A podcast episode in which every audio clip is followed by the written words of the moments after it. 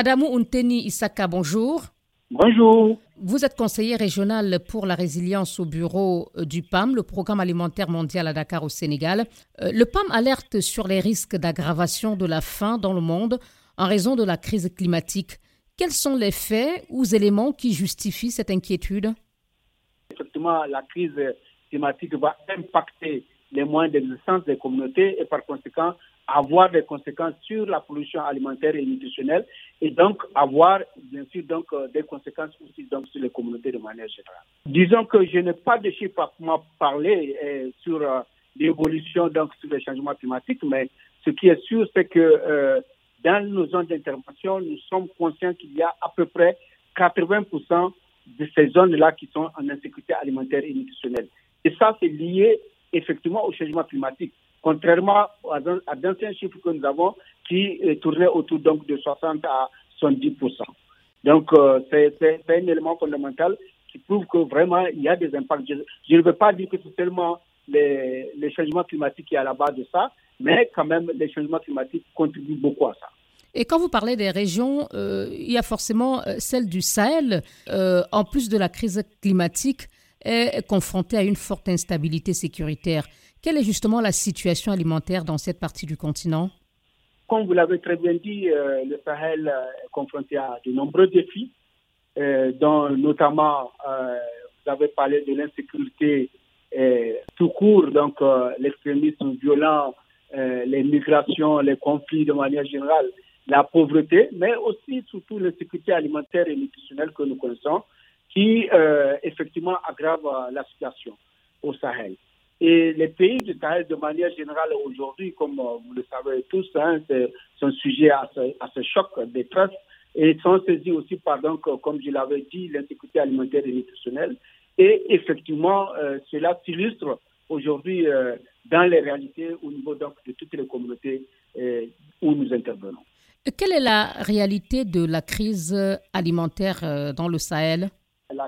La crise alimentaire est, notoire, surtout cette année où euh, on a constaté, en tout cas à travers les enquêtes et le cadre harmonisé dans les pays que euh, l'année a été très, très, très mauvaise. Et cette situation va toucher dans les pays du Sahel à peu près 4 à 5 millions de 5 millions en tout cas de, de personnes seront touchées par cette insécurité alimentaire et nutritionnelle. Euh, dans le centre du Sahel, notamment au Burkina, au Mali et au Niger, on estime que 10 millions d'enfants euh, âgés de 6 à 59 mois euh, souffrent de malnutrition aiguë Exact, exact. Donc, il y a, il y a environ 6 euh, millions d'enfants, mais ce n'est pas seulement les enfants. Cette fois-ci, même les, les, grandes personnes sont aussi touchées. Donc, c'est les groupes vulnérables de manière générale, les communautés vulnérables qui sont touchées. Et c'est ce que nous estimons à peu près donc, à 5 millions dans la zone du Sahel. Et pour les enfants, comme vous le dites, peut-être que c'est beaucoup plus élargi, puisque je n'ai pas les derniers chiffres du cadre harmonisé devant moi. Et c'est à peu près, comme vous l'avez dit, euh, les 6 millions d'enfants qui vont souffrir de malnutrition. Le PAM demande des mesures adaptées pour euh, soutenir les communautés et les aider à s'adapter au choc euh, et au stress climatique.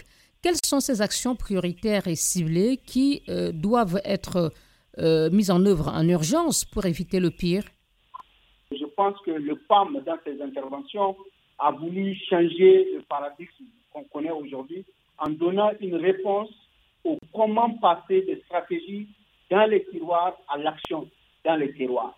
Cela veut dire quoi? Cela veut dire tout simplement que le PAM intervient directement au niveau des communautés pour les assister, pour résorber un peu ce déficit alimentaire et nutritionnel dont ils sont victimes, ou bien pour atténuer les chocs et les stress dont ils sont victimes liés à plusieurs facteurs, dont les changements climatiques. Le PAM, aujourd'hui, euh, donc dans le cadre de, sa stratégie de manière générale de résilience et d'appui aux communautés, essaie en tout cas d'apporter, donc de soutenir euh, les pays sahéliens à travers notamment une formation, euh, un renforcement des capacités, un renforcement donc des services techniques gouvernementaux et aussi donc au niveau communautaire essayer d'apporter donc des équipements adéquats pour permettre justement euh, d'aboutir donc à, une résolution donc de, la problématique euh, liée justement à ce stress et à ce choc-là.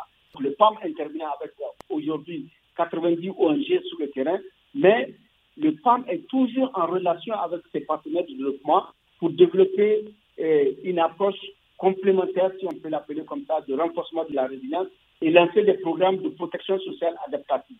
On parle aussi d'un programme de régénération de la végétation au Sahel avec 70 000 hectares de terres qui ont été réhabilités ou traités.